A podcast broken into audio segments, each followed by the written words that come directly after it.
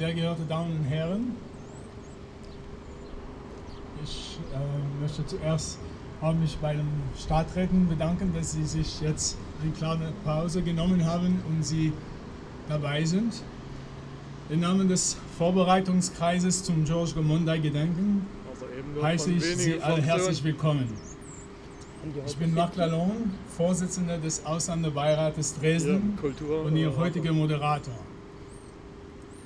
Treffen wie diese sind immer traurig, aber sie müssen nicht deprimierend sein, weil wir alle die Hoffnung haben, dass solche politisch motivierten Morde sich nicht wiederholen werden. Leider war Georges Gomondai nicht das letzte Opfer in diesem Land, nicht mal in unserer Stadt. Aber trotzdem dürfen wir nicht aufgeben. Wir wollen in einer besseren Welt ohne Diskriminierung, Rassismus und Menschenfeindlichkeiten leben. Dafür müssen wir aber kämpfen und uns gegen die Neonazis, Neonazis wehren. Wenn die hier lebenden Migranten und Migrantinnen aus es in Dresden in Deutschland nicht mehr aushalten, wenn sie sich entscheiden, zurück in ihre Heimatländer oder in andere weltoffenere Städte oder Nationen zu gehen, dann haben NSU, NPD und alle anderen Rassisten klein und groß gewonnen. Liebe Ur-Dresdner und Ur-Dresdnerinnen, ihr Leben ohne uns wäre ärmer, brauner und unsicherer, weil sie selbst die nächste Opfer wären. Zuerst urdeutsche Homosexuelle, dann urdeutschen Menschen mit Behinderungen und urdeutsche Obdachlose. Später die urdeutschen Gewerkschaften und Linken. Das haben wir, haben sie aus der Geschichte gelernt und es hat auch schon begonnen. Erlauben Sie mir eine eigene Kreation, frei nach Niemöller. Als die Neonazis George getötet haben, habe ich geschwiegen, ich war ja kein Afrikaner. Als die NSU Mehmet, Theodoros, Michele und die anderen umgebracht haben, habe ich geschwiegen, ich war ja kein Türke, kein Grieche und kein Polizist. Als Marwa ermordet wurde, habe ich geschwiegen, ich war ja kein Muslim. Wenn sie mich angreifen und mir, mir wehtun, wer wird dann protestieren? Wir fordern von Deutschland eine schnelle Aufklärung der NSU-Morde sowie die Aufklärung des Todesfalls Uri Jallo in Dessau und das längst mehr als überfällige NPD-Verbot. Jetzt werden zuerst Herr Dr. Hussein Jina von Afropa in Begleitung mit, von Herrn Luis Masus das Wort haben. Dankeschön, Herr Lalon. Sehr geehrte Damen und Herren, liebe Freundinnen und Freunde. Im Artikel 1 des Grundgesetzes heißt es, die Würde des Menschen ist unantastbar. Sie zu achten und zu schützen ist Verpflichtung aller staatlichen Gewalt.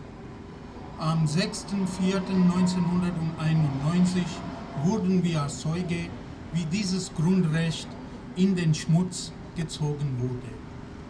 Als der mosambikanische Staatsbürger George Komundai infolge einer rassistischen Gewalttat verstarb.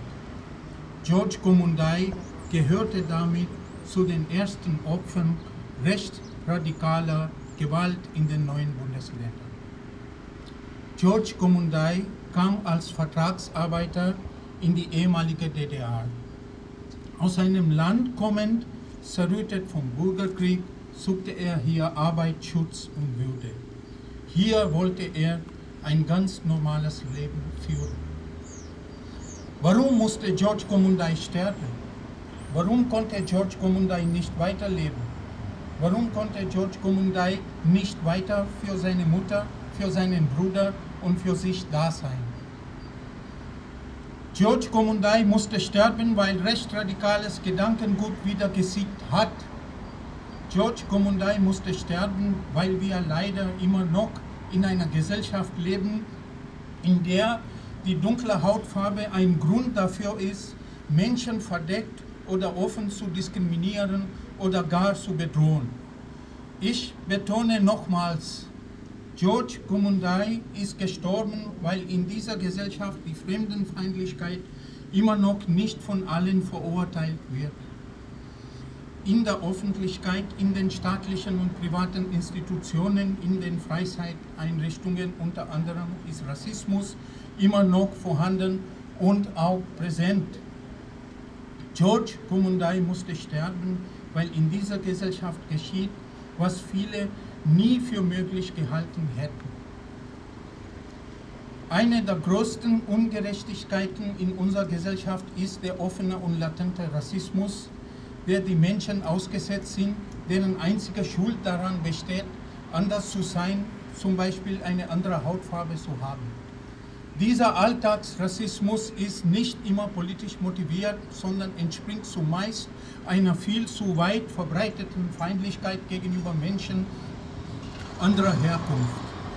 Oft gipfeln Pöbeleien in gewalttätigen Angriffen wie bei George Komundai oder Marwa El-Shabini, die mit ihrer Ermordung endeten. Dresden bekennt sich zu einer weltoffenen Stadt. Das ist gut und schön. Das kann nur bedeuten, dass die Bemühungen, Rassismus und Diskriminierung aus den Köpfen der Menschen zu bekommen, uneingeschränkter Anstrengungen bedürfen. Es darf einfach nicht mehr passieren, dass wir wie Ende 2011 in der Zeitung lesen müssen, dass an einer Tankstelle in Dresden eine dunkelhäutige Frau von den Rassisten angegriffen wurde. Und noch etwas müssten wir bis zu dem heutigen Zeitpunkt in den Zeitungen lesen. Der Rechtsterror ist in unserem Land präsent. Menschen wurden von der sogenannten Zwickauer Terrorzelle umgebracht.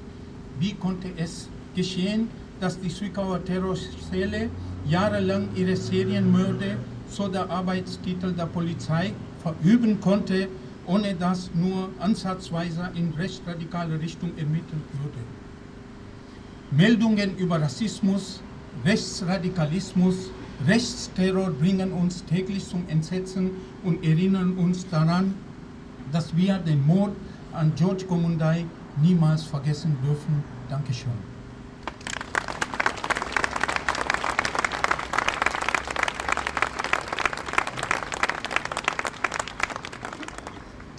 Danke, Dr. Gina. Jetzt spricht Frau Dr. Kruse, Integrations- und Ausländerbeauftragte der Landeshauptstadt Dresden. Liebe Dresdnerin, liebe Dresdner, liebe Gäste, ich freue mich sehr, dass Sie heute doch in einer größeren Anzahl zu unserer Gedenkveranstaltung gekommen sind. Ist es doch ein Ausdruck dafür, dass Dresdnerinnen und Dresdner fest zusammenstehen. Ich sehe hier vor mir Menschen, wie wurde vorhin gesagt, die zu den Original, Ur- oder welchen Dresdnern auch gehören. Und ich sehe Menschen unter uns, die zugewandert sind, die sich aber bereits als Dresdnerinnen und Dresdner führen. Also halte ich die Trennung eigentlich für überflüssig. Wir sind alle Dresdnerinnen und Dresdner. Es gehört schon viele Jahre eigentlich zum Jahresablauf, dass wir uns zum Gedenken an George Gourmandai hier an diesem Stein treffen, um, sei, um ihm zu gedenken und darüber nachzudenken, wie die Gesellschaft noch enger zusammenrücken kann, um solche Taten zu verhindern. George Joao Gomandai war das erste äh, Todesopfer rassistisch motivierter Gewalt. Er wurde hier in der Nähe aus der fahrenden Straßenbahn gedrängt. Der damals 28-Jährige verstarb eine Woche später am 6. April. Marwa El-Shavini war das zweite Todesopfer in unserer Stadt. Sie mussten sterben, weil sie anders aussahen, anders sprachen, anders dachten, anders lebten. Das dürfen wir nicht in Vergessenheit geraten lassen. Die Gewalt gegen Menschen hat viele Gesichter. Der Tod ist das Schrecklichste. Aber auch die Beleidigung und Diskriminierung, denen zugewanderte Menschen ausgesetzt sind, ist Gewalt. Gewalt gegen die Seele. Diese Angst kann zur Isolation führen, das Gefühl, hier in dieser Stadt nicht willkommen, nicht sicher sein, verfestigt sich. Dabei stehen viele Dresdnerinnen und Dresdner dafür ein, dass unsere Stadt eine weltoffene Stadt ist, dass wir das Leben vielfältig gestalten und das vor allem durch das aktive Mittun von Migrantinnen und Migranten. Es bleibt eine Herausforderung für uns alle, sich gegen jede Form menschenverachtenden Handelns zu stellen. Wir dürfen nicht nachlassen mit unseren Demonstrationen und müssen versuchen, mit den Menschen, die heute nicht hier sind, ins Gespräch zu kommen. Denn gruppenbezogene Menschenfeindlichkeit ist mitten in unserer Gesellschaft zu finden. Gegen rechtsextremes Gedankengut müssen wir gemeinsam vorgehen. Ein gesamtgesellschaftliches Engagement und die Stärkung des Wir-Gefühls mit Migrantinnen und Migranten sind notwendig. Aber oftmals stellen wir uns die Frage, wie können wir das erreichen, was können wir dafür tun. Projekte gegen Rechtsextremismus für ein respektvolles Miteinander sind eine Möglichkeit. Dafür stehen unter anderem auch finanzielle Mittel durch den lokalen Aktions- und Handlungsplan der Stadt zur Verfügung. Die daran interessierten äh, äh, Akteure möchte ich von dieser Stelle nochmal ganz herzlich auffordern, holen sich finanziellen Unterstützung, damit Ihre guten Ideen für uns alle zum Nutzen tragbar werden. Die interkulturellen Tage unter dem landesweiten Motto Herzlich willkommen, wer immer du bist, werden vom 23. bis 27. Oktober wieder durchgeführt. Alle Dresdnerinnen und Dresdner, Initiativen und Vereine sind herzlich zur Gestaltung des Programms eingeladen werden.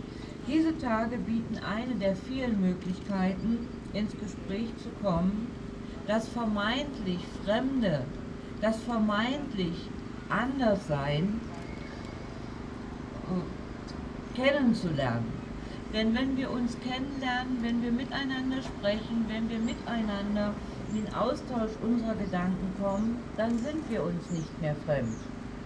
Nur durch die Wahrung und Entwicklung der eigenen kulturellen Identität von Menschen mit und ohne Migrationshintergrund können wir die Vielfalt in allen Lebensbereichen erhalten. Wenn wir uns solidarisieren, begreifen, was Rechtsextremismus, Fremdenfeindlichkeit und andere menschenverachtenden Haltungen in unserer Gesellschaft anrichten, wie viel Hass sie erzeugen und wie viel Leid sie bringen, werden wir auch Formen des Kampfes dagegen weiterentwickeln. Wie notwendig das ist, zeigt die Aufdeckung der Zwickauer Zelle Nationaler Untergrund. Das sind wir Georges Gommondai und allen Opfern schuldig. Wir sagen Nein zu Gewalt, Rassismus, Neonazismus und Menschenverachtung jegweder Form. Ich danke Ihnen recht herzlich.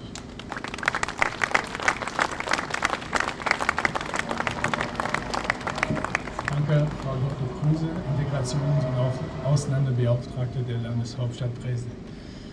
Die letzte Rede wird von Frau Andrea Hüble von der Opferberatung Dresden und Mike von der Kampagne für Opfer rassistisch motivierten Polizeigewalt. Liebe Freunde und Freundinnen, liebe Anwesende, wie jedes Jahr im April treffen wir uns hier an diesem Platz, um Georges Gomondai zu gedenken, am 31.03.1991, vor inzwischen 21 Jahren, wurde er in einer Straßenbahn zunächst rassistisch beleidigt, bedroht und dann angegriffen. Er stürzte aus der fahrenden Bahn und verletzte sich dabei schwer. Aus dem Koma erwachte er nicht mehr, er verstarb sechs Tage später. 21 Jahre ist das her und so drängt sich die Frage auf, wäre das heute noch genauso möglich oder hat sich in zwei Jahrzehnten alles verändert? Nazis beleidigten, bedrohten und attackierten Georges Gondai in einer Straßenbahn vor den Augen und den Ohren von Mitfahrenden. Sie sahen zu, griffen nicht ein. Das hat sich bis heute kaum geändert. 40 rechtsmotivierte und rassistische Angriffe gab es im vergangenen Jahr allein in Dresden. In den meisten Fällen wurden die Betroffenen auf der Straße, an der Haltestelle oder in der Straßenbahn angegriffen, in der Öffentlichkeit, in Gegenwart von anderen.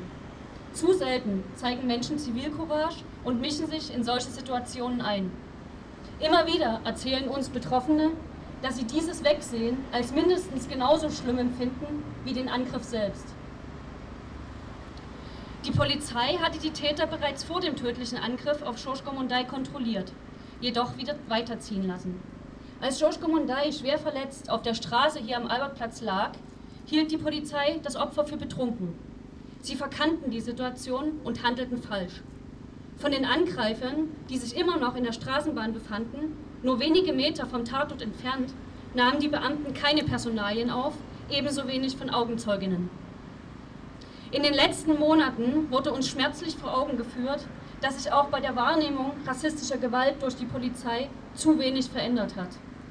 Der sogenannte nationalsozialistische Untergrund konnte über zehn Jahre durch die Bundesrepublik fahren, zehn Menschen ermorden und Nagelbombenanschläge verüben, ohne dass die Ermittlungsbehörden den Zusammenhang der Serie im rassistischen Tatmotiv sahen, ohne dass sie die Hinweise auf die Unterstützung aus der Nazi-Szene zur Kenntnis nahmen. Stattdessen gab der Verfassungsschutz Jahr für Jahr wieder Entwarnung. Anzeichen für sogenannten Rechtsterrorismus gebe es nicht. Trotz Sprengstoff- und Rohrbombenfunden, trotz zig bezahlter V-Leute in militanten Strukturen, trotz dem Wissen von untergetauchten Nazis, die man eben noch wegen Rohrbomben verhaften wollte. Die Polizei ermittelte lieber im Umfeld der Opfer, machte aus ihnen kriminelle Täter, anstatt der Möglichkeit eines rassistischen Tatmotivs nachzugehen. Die bearbeitenden Ermittler schlossen ein solches sogar schnell aus. Rassistische Einstellungen der Beamten oder normale Polizeiarbeit, Versäumnisse oder Ignoranz. Die richtigen Hinweise eines Profilers auf die mögliche Täterschaft von Nazis jedenfalls wurde beiseite geschoben. So konnten die Täter ungestört ihre Mordserie fortsetzen. Für die Angehörigen der Opfer ist es unzumutbar, einen nahestehenden Menschen zu verlieren und auch noch hinnehmen zu müssen, dass die Schuld für den Tod bei diesem selbst gesucht wird, anstatt Hinweise auf ein rassistisches Motiv ernst zu nehmen. Und nun, nach dem Auffliegen des NSU und dem Bekanntwerden ihrer schrecklichen Mordserie, was sind die Konsequenzen? Der Ton war anfänglich noch hart. Angesichts der Verstrickungen des Verfassungsschutzes in den Komplex NSU war die Forderung nach dessen Abschaffung tatsächlich öffentlich aussprechbar. Angesichts der fatalen Verkennung des Tathintergrunds durch die Polizei war tatsächlich die Polizei als Institution in der Kritik. Kein halbes Jahr später sind alles nur noch Versäumnisse in der Kommunikation, denen mit mehr Überwachung, neuen Datenbanken und noch mehr Kompetenzen und Ressourcen für einen ohnehin demokratisch unkontrollierten Verfassungsschutz beizukommen wäre. Die Angehörigen der Opfer müssen indes weiter damit leben, dass aus rassistischen Denkmustern heraus aus den Opfern Täter gemacht wurden die in kriminelle Machenschaften verstrickt gewesen wären. Dass auf ihre Stimmen niemand hören wollte.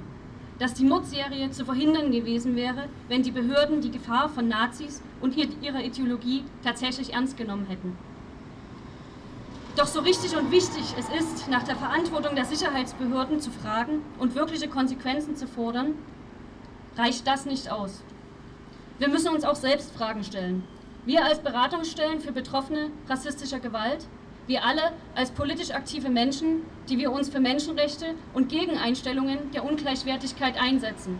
Wir alle als Teil einer Gesellschaft, in der solche Einstellungen weit verbreitet sind und die so etwas wie den NSU hervorbringt. Und auch wir müssen Konsequenzen ziehen. Wir müssen wachsamer, misstrauischer, kritischer und lauter sein. Wachsamer im Alltag gegenüber Diskriminierungen und Beleidigungen. Auf der Straße, bei der Arbeit, in der Schule, aber auch in Institutionen und in Behörden. Misstrauisch gegenüber beruhigenden Worten, die sagen, dass wir doch schon in einer aufgeklärten, weltoffenen Gesellschaft leben. gegenüber Bekundungen der Polizei, die behaupten, dass es für einen rassistischen Tathintergrund keine Hinweise gebe. Gegenüber einem Verfassungsschutz, der uns versichert, dass Nazis gar nicht mehr so gefährlich sind. Lauter müssen wir sein, um uns mit unserer Wachsamkeit und unserem berechtigten Misstrauen Gehör zu verschaffen. Die Betroffenen von rechtsmotivierter und rassistischer Gewalt sollen sehen und hören, dass wir an ihrer Seite sind.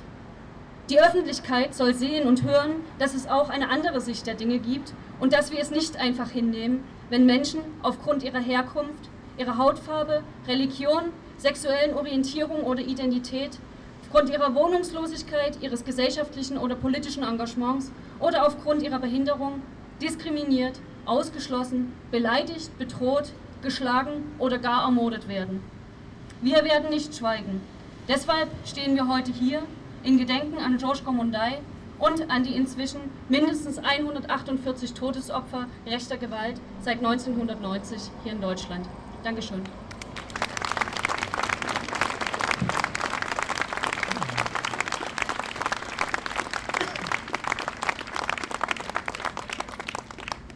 George Gomondai wurde hier an diesem Platz von Nazis ermordet. Sie haben ihn verfolgt, bedroht, sie haben ihn aus der Bahn gestoßen. Wir stehen hier 21 Jahre später und fragen, was hat sich geändert? Rassisten waren 1991 die Täter. Heute morden sie weiter. George Gomondai, Marwa El-Shebini und viele andere. Rassistische Gewalt hat in Deutschland unzählige Todesopfer hervorgebracht. Unzählig, weil jeder einzelne von ihnen bei Freunden und Familie eine Lehre hinterlassen hat, die nicht zu füllen ist. Unzählig, weil sich staatliche Behörden weigern, viele als Opfer rassistischer Gewalt anzuerkennen. Die Polizei wollte die rassistischen Motivationen 1991 nicht sehen. Heute schaut sie weiter weg. Die Polizei ging von Anfang davon aus, dass George Gomondai alkoholisiert aus der Bahn gestürzt sei. Dass er gestoßen wurde, gar aus rassistischer Motivation, zogen die Beamten gar nicht in Betracht. Genau wie damals geht die Polizei auch heute vor. Bei den Untersuchungen zu den Mordfällen der Neonazi-Gruppe Nationalsozialistischer Untergrund hat die Polizei nicht nach rassistischer Motivation ermittelt. Polizei und Justiz haben stattdessen die Opfer und deren Familien kriminalisiert. Dabei haben sie sich selbst rassistischer Stereotypen bedient. Die Menschen galten als Opfer der Mafia, also waren sie selbst kriminell und somit auch selbst schuld. Dieser Verdacht verhinderte nicht nur sinnvolle Ermittlungen, sondern nahm den Familien die Möglichkeit zu trauern. 1991 ließ die Polizei sich Zeit. Die Polizei ging beim Mord an George Gomondai ohne Ermittlungen von einem Sturz aus. Daher hielt sie es für unnötig, Spuren zu sichern, Zeugen zu befragen und nach möglichen Tatverdächtigen zu suchen. Erst durch öffentlichen Druck durch antirassistische und antifaschistische Gruppen nahm die Polizei damals Ermittlungen auf. Dementsprechend verlief die Verhandlung vor dem Landgericht Dresden. Es dauerte lange, bis Zeugen und Täter ausfindig gemacht wurden. So wurde etwa der Wagen, aus dem George Gomondai gestoßen worden war, ohne Spurensicherung verschrottet. Rechtsextreme und nette Bürger 1991. Rechtsextreme und weltoffenes Dresden heute. Wenn Nazis und andere Rassisten morden, wollen Behörden und Gesellschaft in Deutschland nichts davon gewusst haben. Und damit zu tun haben sie schon gar nichts. Bereits 1991 war der rassistische Mord an George Gomondai kaum ein Thema für Dresden. Heute nennt die Stadt sich weltoffen und tolerant. Diesen Worthülsen folgen bisher kaum Taten. In Debatten um Nazis, um Rassismus geht es vor allem darum, das Image der Stadt zu schützen. Das weltoffene Dresden soll Touristen und Fachkräfte anlocken. Dabei kategorisiert die Mehrheitsbevölkerung Migranten nach deren Nützlichkeit. Vermeintlich Nicht-Deutsche sind in Dresden nur willkommen, wenn sie ihre Verwertbarkeit unter Beweis stellen. Die Anrufung des Dresdner Images verhindert eine Diskussion um den alltäglichen, um den alltäglichen und strukturellen Rassismus in der Stadt und in Deutschland. Stattdessen sieht Dresden sich lieber als Opfer, als Opfer der Nazis, denn die missbrauchen das angeblich gute Gedenken in Dresden. Oder als Opfer von rassistischen Gewalttätern und Mördern, denn die stellen die proklamierte Weltoffenheit in Frage. Der Mörder von Marwa el-Shabini war, war gar kein richtiger Deutscher. Diese Feststellung war in der öffentlichen Diskussion oft lauter zu hören als das Entsetzen über einen weiteren rassistischen Mord in Dresden. Die Gesellschaft sieht sich als Opfer, weil das Image ihrer geliebten Stadt Schaden nehmen könnte. Die wirklichen Opfer von sozialer und struktureller rassistischer Ausgrenzung, von rassistischer Gewalt und rassistischen Morden werden dabei gleich nochmal zum Opfer der weißen Mehrheitsgesellschaft. Heute nennen sie sich weltoffen. An den rassistischen Strukturen und Institutionen in Deutschland hat sie aber nichts geändert. In diesem Sinne, werdet aktiv gegen Rassismus, schaut nicht weg, greift ein, lasst uns den rassistischen Normalkonsens brechen. Danke.